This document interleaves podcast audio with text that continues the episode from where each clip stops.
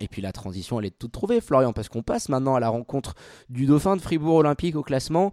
Euh, L'Union qui s'en est allé également infliger une petite correction aux Foxys de Pully-Lausanne à l'extérieur. On n'a pas eu 50 points d'écart, on n'en a eu que 30. ouais, et puis il n'y a, plus de victoire depuis le 16 novembre pour les Foxys de Pully-Lausanne. Hein. On était juste, euh, justement euh, hypé par cette équipe en, début de saison et notamment leur 4 victoires.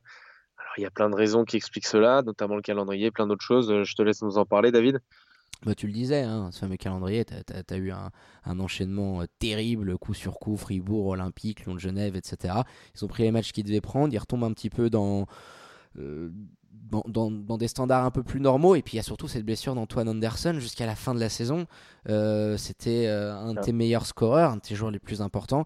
Et puis les départs de joueurs coupés. Donc euh, par rapport à ça, il y a eu du, changement. Tu vas nous en dire un petit peu plus sur euh, ce, jeu de, ce, jeu de puzzle un petit peu que, nous a fait Serge Vito C'est clairement ça. Hein. Il joue au, puzzle de Sergio. Il y a eu les départs de Galloway et Lester, la réintégration de euh, Landeberg, et puis l'arrivée de Steven Green et de Garius Holoman. Le tout en cinq semaines, en un peu plus de cinq semaines. Ça fait beaucoup. alors, je vais quand même parler de Steven Green parce que je trouve que c'est une très belle arrivée, très intéressante et j'espère qu'il va pouvoir rester s'épanouir. D'ailleurs, hauteur de 28 points à 7 sur 18 dans ce match-là, 10 sur 12 au lancer. Euh, c'est un, petit prospect qui, avait évolué du côté d'Oklahoma Baptiste hein, au, collège euh, du côté des US. Il tournait à 18 points pendant sa, saison universitaire avant sa blessure. Après, ça a été un petit peu plus compliqué. Et puis euh, récemment, il formait quand même un, duo avec Xavier Pollard du côté de Lugano. Ils étaient, je crois, deux des meilleurs top scoreurs euh, de la ligue, hein, dans, le top 5 tous les deux. Ah, ça te fait un bac courte euh, qui a une sacrée capacité offensive, hein, ouais, clairement. Hein, avec, avec Xavier Pollard, c'était les, les, très belles années des, des, des Tigers. Et donc, c'est sûr qu'il peut, il peut leur faire que du bien. Hein.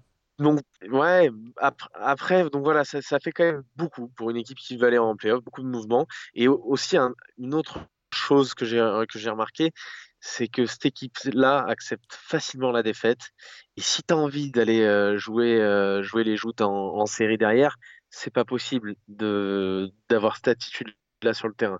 Et c'est pas la première fois. Et puis à l'inverse, tu as, le coach qui, qui, est pas du tout dans, dans cette optique-là. Hein. Il est très ambitieux. Randoual de Sarzin, il nous l'a déjà dit à ce micro-là, euh, en tempérant d'ailleurs la hype qui, qui, était celle de ses joueurs quand ils étaient dans, les, dans, dans le haut du classement.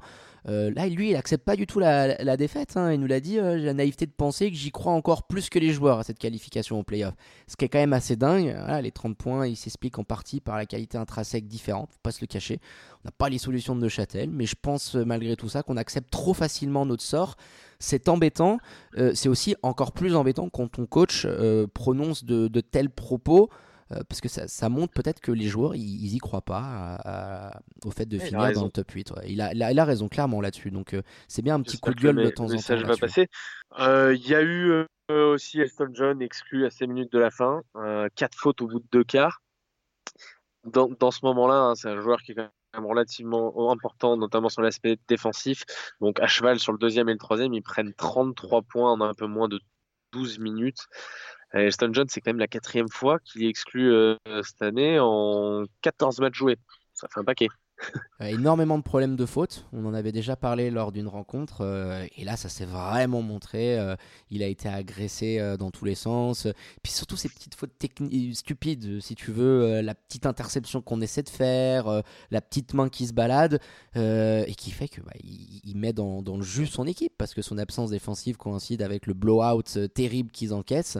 donc voilà, ces petits points qui, commencent à, s'enchaîner et à s'accumuler et puis je pense que tu vas aussi nous donner quelques petits mots sur, euh, sur, euh, sur, sur Neuchâtel et notamment cette domination euh, assez outrageuse au rebond qu'ils ont pu avoir. C'est ça, 45 à 24. 20 points en deuxième chance dans l'unique premier quart. Alors en deuxième chance, c'est la première équipe euh, de la ligue. C'est la première équipe euh, également en termes de rebond offensif avec 12.1 rebonds offensifs par match, à égalité avec les Lions de Genève. Les Lions de Genève, en revanche, en deuxième, chance, c'est la cinquième équipe de, de la ligue. Donc voilà, les, les joueurs de Neuchâtel sont très très performants dans ce domaine-là. Et on en a parlé tout à l'heure hein, quand tu évoquais les qualités au rebond de, euh, de notre ami Markel Humphrey, James Padgett tu envoies un match quand même encore hallucinant à 25 points et 20 rebonds, 41 déval. Double, double, double. C'est euh, lui, il est réellement en train de franchir un, un, cap. il était un peu moins, il était un peu moins de 12 points de moyenne par match euh, avant son run. Son run, ce que j'appelle son run, c'est les quatre derniers matchs. Donc je dis quatre de ces cinq derniers matchs. Il y en a un où il était malade, il a joué 14 minutes, donc je l'inclus pas dans les stats que je vais vous donner là. Mais sur les quatre derniers matchs, il est à 21 points de moyenne, 14,5 rebonds et 29 dévals de moyenne. C'est stratosphérique. Il est clairement en train de, passer un, gap. Et puis justement, je sais que Kimad t'en avait parlé sur euh, le fait qu'il avait clairement pas vu venir personne en même temps euh, une éclosion euh, telle qu'elle de, James Padgett. Bah non, on le sait, hein, il était du côté des Lions de Genève euh, l'année dernière. Il a rejoint Neuchâtel après une saison pas non plus excellemment réussie, un petit peu en demi-teinte. Et là, ouais, il, surprend beaucoup de monde. Alors il y a eu une belle progression. Nous, c'est vrai que ça fait un bon mois qu'on est en train de se dire qu'il est probablement le meilleur joueur actuellement de Helena. Et puis un double-double-double, rends-toi compte, 25 points, 20 rebonds. Euh, c'est pas très souvent qu'on voit ça, des pourcentages propres. Alors, il, lâche toujours autant de points sur la ligne de lancer France, c'est vraiment son axe de boulot. Là, il est à 47%, alors avec un gros volume, hein, il prend 15 tirs. Mais rends-toi compte, euh, s'il a une adresse euh, assez, assez haute et, qu'il arrive à améliorer ça, on, est, clair, on est, clairement dans, des standings à le voir largement au-dessus des 20, des 20 pions de, de, moyenne. Donc, une vraie domination pour l'américain qui fait du bien à Neuchâtel, hein, parce que lui et son compère Dominique Maurice, euh, qu'est-ce que ça déménage sous la peinture? T'as de la carcasse. dans, le, euh, dans le, top 10 scorer de la ligue à la place justement de, de Red John Kelly. Voilà, pour la petite, euh, pour la petite anecdote. On a été pas mal sur cette 15e journée, Florian. On a fait le tour à peu près de toutes les rencontres qui, qui, valaient le détour. Et puis maintenant, on fait un petit point classement à l'issue de cette 15e journée, toujours avec le leader fribourgeois en tête, avec un superbe bilan 14 hein. victoires, une seule petite défaite. Euh, le Dauphin, toujours, euh, euh, l'Union Neuchâtel qui reste à portée de fusil d'Olympique à une petite défaite. Et pour compléter le podium, les Lions de Genève avec un bilan de 12 victoires pour 3 défaites.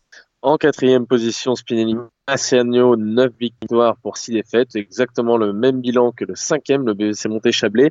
En sixième position, Vevey Rivera Basket avec 6 victoires et 8 défaites on commence déjà à être dans les bilans négatifs. Euh, on arrive un petit peu sur euh, le mou du classement. Voilà, toujours ces équipes qui, se tiennent. Lugano, Pully et Lausanne entre la 7e et la 9e place avec le même bilan de 5 victoires pour 10 défaites. Suivi par euh, Starwing Basket à la 10e place, 5 victoires, 9 défaites. 11e et avant-dernier, le BBC Nyon, 4 victoires, 11 défaites. Et bon dernier, Suisse Centrale, 12e avec 2 victoires, il faut le signaler, et 13 défaites.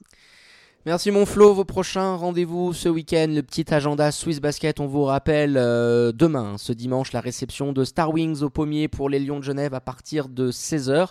Bah, vous aurez d'ailleurs de nouveau la chance de me retrouver aux commentaires, cette fois-ci avec George, pour vous faire vibrer euh, sur Radio Tonique, mais aussi sur la page YouTube de Swiss Basket. Flo, on en profite pour clôturer euh, cette belle page de notre basket helvétique et on revient après la pause pour votre rendez-vous qui sent bon, le pays de l'Uncle Joe. Welcome to the NBA. Avec notre invité d'histoire, on reviendra sur l'actu de la plus belle ligue au monde. A tout de suite dans le 5 majeur. Mon Flo, excellente analyse comme d'habitude.